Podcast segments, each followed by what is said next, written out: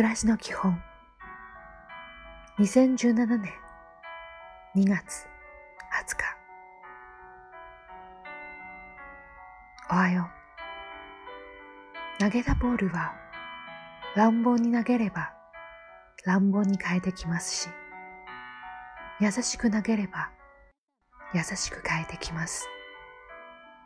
今日はどんなボールを投げましょうか？今日も丁寧に。こんにちは。自信を持つことです。言葉の通り、自分を信じることです。同時に、いろいろなことを受け入れる大きな心を持ちましょう。いい一日を。